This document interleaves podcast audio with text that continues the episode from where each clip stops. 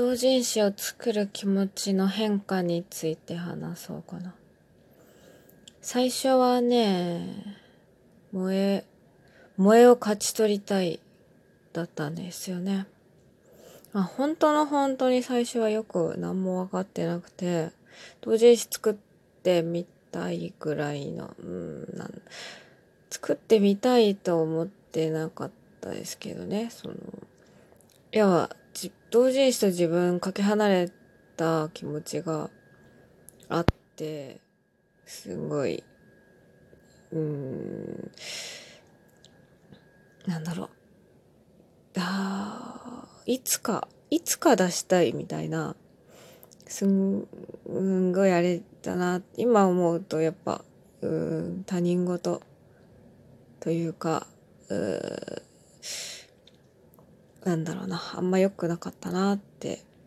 あんま良くなかった。なんだろう。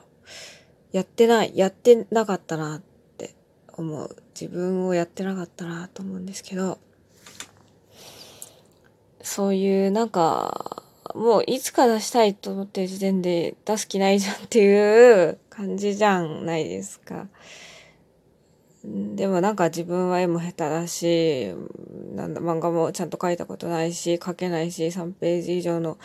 は、なんかネームも切れないし、と思ってて、えー、でも友達が、あの、同人活動してて、一緒に出ようよって言ってくれて、いろいろ教えてくれて、いや、本当に、その子が、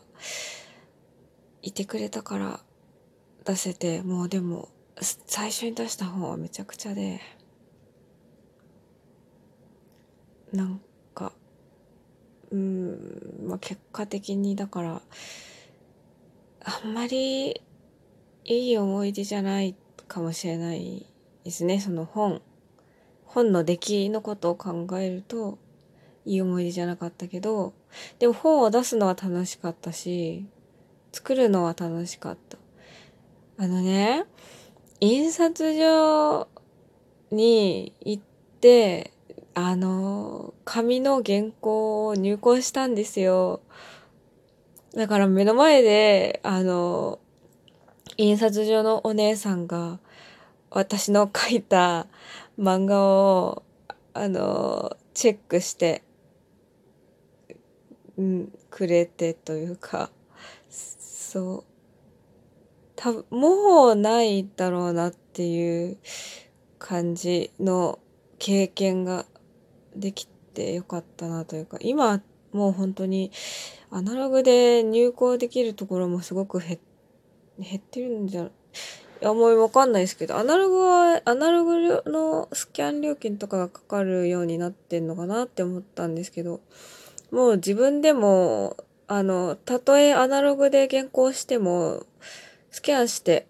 データで入稿するようになったんでわかんないし、あの時は電車でギリギリ行けるところに、その、まあ、東京に印刷所があったんで、ありますよね、東京に何店舗か。あそこに行けたんですけど、私が行ったところは今もうなくなっちゃって、るので、えー、っと、一回郵送して入校したこともありますね。それも、やっぱり、あの、楽しかったなって思いますけど、それをなんかどうやったら入校できるのかっていうのを調べて、その、原稿が入る封筒を用意して、で、な切って貼って、切って貼ったのかな？郵便局持ってったのかな？いや違うか、宅急便で送った、送りましたね。えー、いや、あの そう、本当に、あの、めちゃめちゃ国道入校した時に、あの、宅急便の、あの、なんて言うんですか？宅急便のその、そういう、あの、もう本当にあの、倉庫みたいなところまで自分で持ってって、その場でその中の事務所かで発送の手続きしたこともあって、もう その話も覚えてるからしたいな。えー、でも、な全部初めてのことばっかりだったり、だって、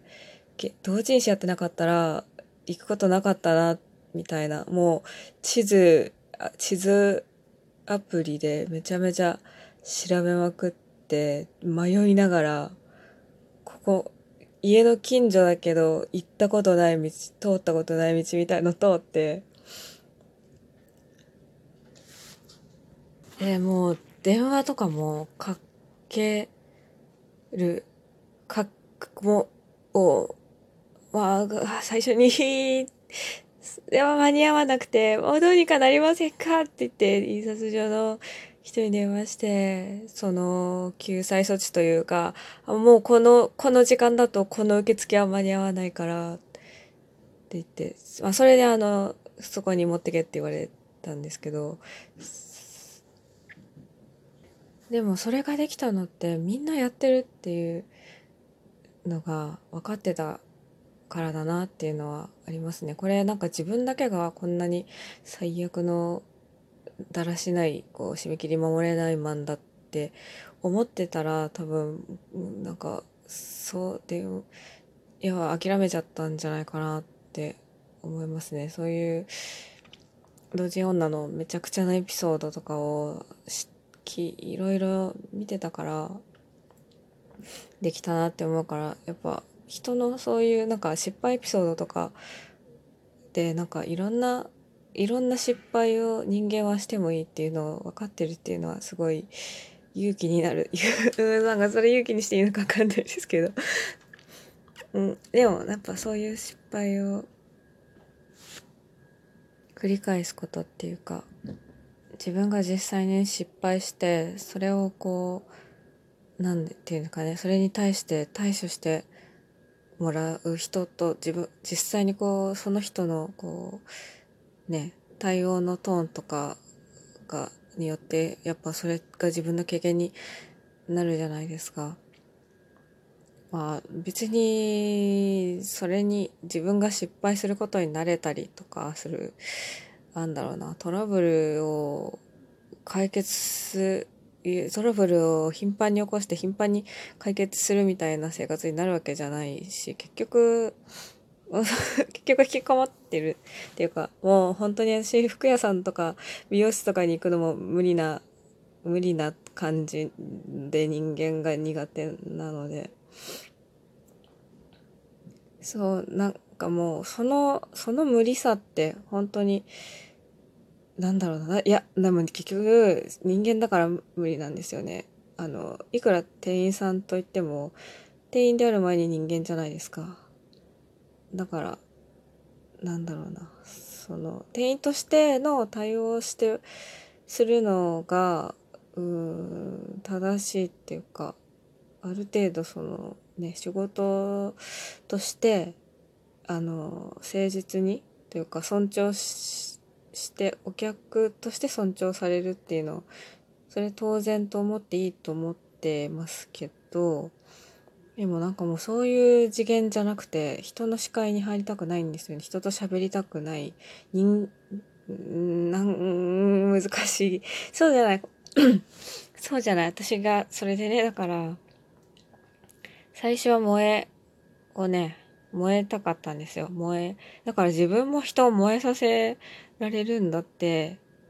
ななんかそれがすごいと思ってそのやっぱななんだろう、